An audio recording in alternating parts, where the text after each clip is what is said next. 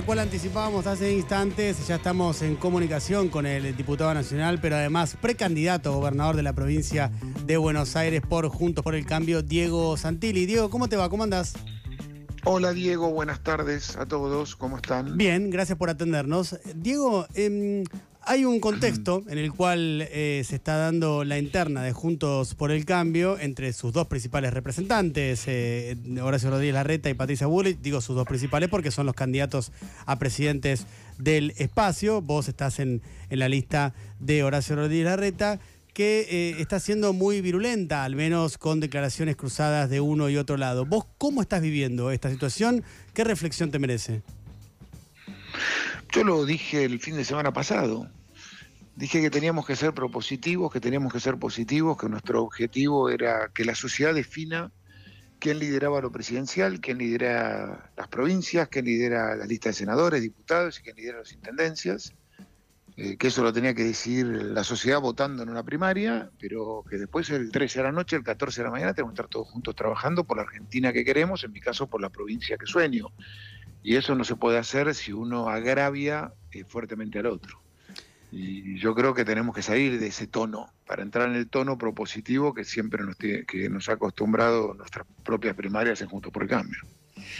Diego, en relación a esto, de continuar esta tendencia, digo, más allá de tu expresión de deseos, si continúa esta tendencia de pelea abierta o a cielo abierto entre, entre ambos espacios dentro de Juntos por el Cambio, hay muchos analistas que señalan que el día posterior, ese día que vos imaginás trabajando juntos eh, pose paso, puede llegar a complicar eh, las aspiraciones electorales de uno u otro candidato porque votantes que votaron a uno pueden no seguir luego al otro candidato frente a, bueno, estos cruces tan fuertes siempre y cuando esto continúe y llegue así hasta las pasos. ¿Vos cómo ves ese análisis?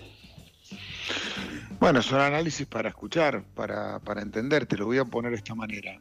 La sociedad viene con una ola de cambio, que para mí se inicia ya, bueno, no sé si, se inicia, pero digo, lo sentís en Neuquén cuando te gana eh, Figueroa por fuera del MPN. Lo seguís viendo en eh, San Luis con un Claudio Poggi que gana después de 40 años, da vuelta una historia. Eh, lo ves en Chaco con Esdero que produce un cambio fortísimo. Lo ves en Córdoba con Juez que hace una, la mejor elección de la historia nuestra de oposición. Digo, y lo ves coronándolo con Marcelo Rego, alguien que quiero mucho, que soy amigo y que comparto su camino, en San Juan el otro día. Y todos es toda esa ola que la sociedad te está pidiendo un cambio, está pidiendo cambios estructurales.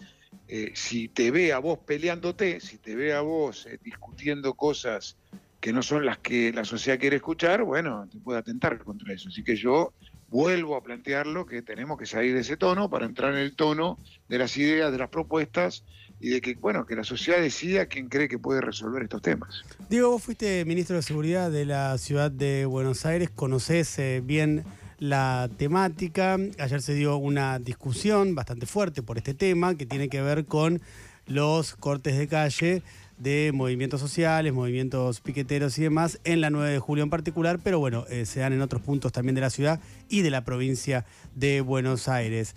¿Cuál es tu lectura sobre este tema y qué crees que, que hay que hacer con respecto a esto? Cortar la intermediación de los planes. Que no es cortarle a aquel que tiene un problema, sino cortar la intermediación. Acá lo que está pasando es que hay estructuras de movimientos que llevan a la gente a bloquear y a generar un, a ver, un problema grave en otro derecho que es el de transitar, el de movilizarte, de poder ir a tu laburo, a tu escuela o, al hospital. Digamos, eso no puede pasar. Tenés que cortar la intermediación y eso es lo que tiene que hacer el próximo presidente y lo que plantea Horacio que va a hacer. Eh, ahora, con respecto al derecho a la protesta, ¿también crees que tiene que estar garantizado? Te lo pregunto también por una cuestión de carácter contextual. Recién hace un ratito eh, leíamos un informe de la Universidad Torcuato Ditela. Viste que el informe de pobreza del INDEC está recién en septiembre-octubre aproximadamente, el que corresponde al primer semestre del año, pero la Universidad Ditela suele hacer un muy buen trabajo y una muy buena proyección y está dando aproximadamente para el primer semestre del año 43% de pobreza. Quiero decir, hay como una cuestión contextual, y acá ya es una afirmación mía, vos podrás coincidir o no, que amerita, habilita y posibilita la protesta en la calle. Pero la protesta o, la manifestación es, eh, es algo constitucional. Lo que también es constitucional es tu derecho a transitar. Entonces acá hay dos derechos que colisionan y vos tenés que saldar ese, esa colisión. Entonces, lo que no puede ser es que eh, se piquetee constantemente. Eso no va. Acá vos tenés muchas de las situaciones que tienen que ver con piquetes, con eh, organizaciones que movilizan gente para continuar en el reclamo. Eso distinto es el reclamo por eh, salir de la pobreza, por generar laburo, pero lo que no puede ser es estar vulnerando, eh, estar entrando en colisión dos derechos, y eso es lo que tenemos que saldar claramente los argentinos y saldarlo eh, respetando un derecho, pero también generando el derecho a la otra mayoría a poder moverse, transitar y llegar a su laburo, ¿no? Si no es invivible esta situación.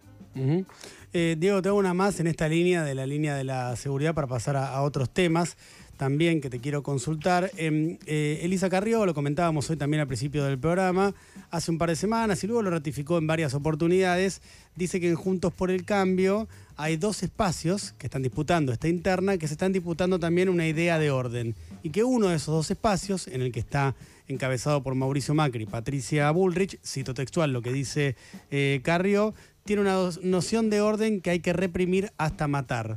Eh, ¿Vos coincidís con esta lectura de esta disputa por el orden y estas diferencias que hay al interior de Juntos por el Cambio? Mira, lo que la Argentina necesita es orden. Te lo dice alguien que fue ministro de Seguridad y Justicia, que le tocó enfrentar el narcotráfico, que le tocó enfrentar los delitos, el motochorro, que, que le tocó enfrentar muchas situaciones respecto de la tecnología. Cuando utilicé eh, la tecnología, vos pensás que yo agarré una ciudad con 6,33 homicidios cada 100.000 habitantes y la dejé en 2,8. El 2,8 implica haber eh, metido preso a las tres bandas narcotraficantes que, tiene, tenía la ciudad. El haber enfrentado el motochorro, el haber puesto a disposición de la justicia a 1.965 prófugos por los sistemas de reconocimiento facial que, sí, que los jueces estaban buscando. Eran violadores y asesinos que transitaban al lado de cada uno. Entonces, eh, yo creo que nosotros necesitamos orden, todo el mundo necesita orden. ¿Orden para qué? Para progresar, orden para poder ir al colegio, orden para poder ir del laburo a tu casa sin tener miedo que te pase algo. Eh, no puede ser que una persona con un revólver eh, vaya a robar y se, sea escarcelable. Ese tipo no puede salir de la cárcel, porque esa persona está dispuesta a matar a alguien para robar. Entonces, si está dispuesta a matar, ¿qué, que, qué tenemos que esperar? ¿Que mate? Mm. Entonces, estas cosas son las que tenemos que saldar, y eso se salda con leyes Código Penal, que duerme ahí en el Senado, el Código Procesal Penal, para que un delincuente de delito violento no entre por una puerta y salga por la misma puerta, este, eh, ley penal juvenil, son todos los temas que están pendientes y yo creo que, hay que resolverlo de esa manera. Pero aplicando la ley, aplicando la ley, para eso está la ley. Eso, eso lo entendí, pero en relación a esto que decía Carreo, te lo repregunto y te lo simplifico. Eh, ¿Vos ves esa diferencia que ella ve en esta disputa en la cual según ella, eh, el espacio de Yo, Mira, pero, pero déjame, que te lo repregunte bien para, para que se entienda la pregunta, Diego, porfa.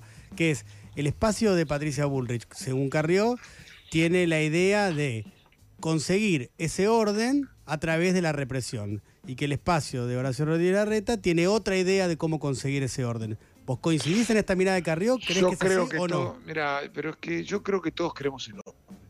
Mm.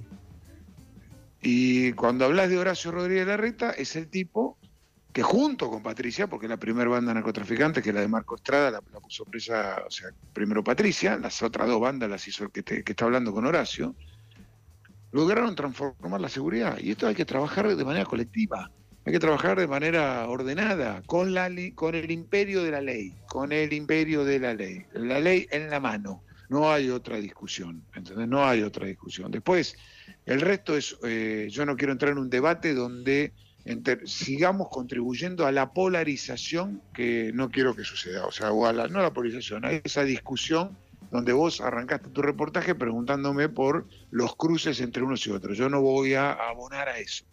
No creo que sea lo mejor para, para nuestro espacio y menos para el que está compitiendo, como yo, que estoy compitiendo en la provincia de Buenos Aires, un distrito dificilísimo donde el kirchnerismo va a intentar refugiarse e instalarse. Lo que nosotros necesitamos es competir, la sociedad decidirá quién, quién encabezará la lista de gobernadores y después todos juntos tenemos que ir a,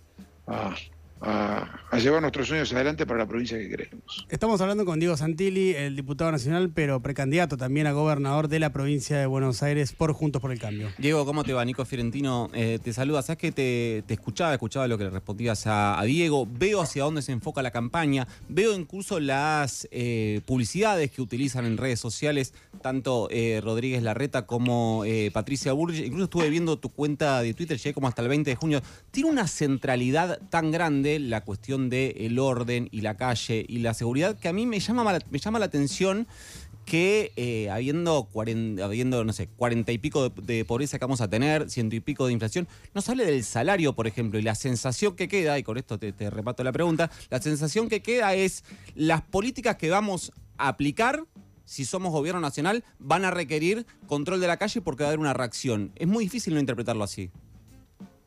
No, yo no lo interpreto así. Yo, yo ayer los puse también en una presentación, antes de ayer, yo los pongo todos los días. Para mí son cuatro temas, cinco temas centrales. Primero la educación. No hay salida como sociedad, como pueblo, como país, como provincia sin educación. Y si nosotros no retomamos el sendero de la escuela del aprendizaje, donde los chicos van y aprenden, eh, no tenemos salida como país. No tenemos salida como país ni como provincia. Y está, ahí está la clave. Segundo tema, bueno, la seguridad, ya lo, ya lo habrás leído, lo habrás visto, yo soy en eso contundente y te, hablo no por lo que voy a hacer, sino por lo que hice, ¿eh? ya está, está lo que hice, voy a ir a buscar los chorros uh de la cama. Vamos al trabajo, hay que sacarle la pata de arriba a la cabeza a la producción. Hay que sacarle la pata arriba de la cabeza. La provincia de tiene 1.240 tasas. Yo me comprometí a eliminar 500. Ridículas ridícula. La tasa del metro de salame, la tasa de la docena del huevo, la tasa por cama, la tasa de, por hotel, la, tasa de cama de hotel, digo, la tasa de por carpa en el camping, digo, basta, la tasa de la tasa de la tasa. ¿Y sabes lo que te genera eso? Burocracia, trámites. Y algún recurso, y alguno, porque no es lo principal lo que recaudan esas tasas. Entonces digo, hay que sacarle la pierna arriba a la cabeza al sector privado, producir, desarrollar. Cuarto tema, salud. Salud tenemos un serio problema de salud en los hospitales de la provincia de Buenos Aires, muchos de los cuales fueron inaugurados cuatro veces, algunos de los cuales, no muchos, algunos de los cuales fueron inaugurados cuatro veces y sigue cerrado.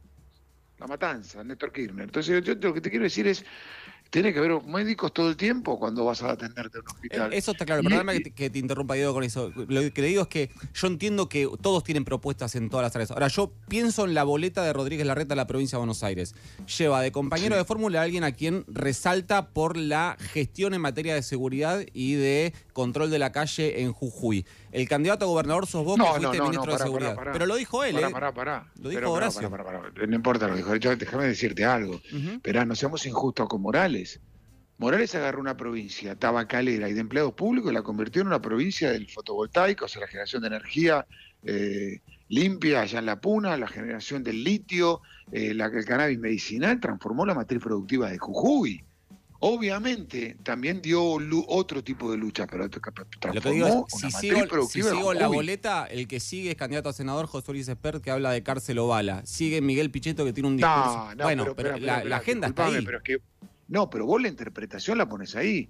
José Luis Espert es un economista que viene hablando hace mucho tiempo de lo que hay que hacer que los argentinos nunca hicimos. Entonces, son dos cosas.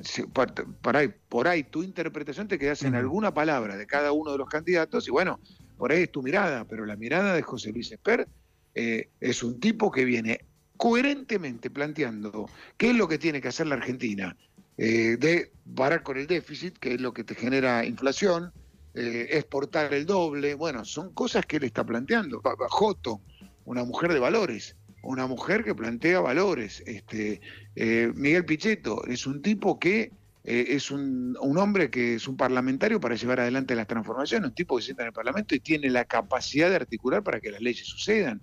Digo, yo hablo de muchos temas, además de seguridad. Además de seguridad, que es importantísimo para el conurbano, pero hay, hay muchos otros temas tan importantes en una provincia que es la principal provincia de la República Argentina, pero que no sale para adelante. Diego, eh, se nos termina el programa en este instante. De hecho, lástima. Eh, estábamos para seguir. Estábamos para seguir, por supuesto que sí. No faltará oportunidad y, por supuesto, está abierta la invitación para que vengas a disfrutar de nuestra grata presencia de manera personal.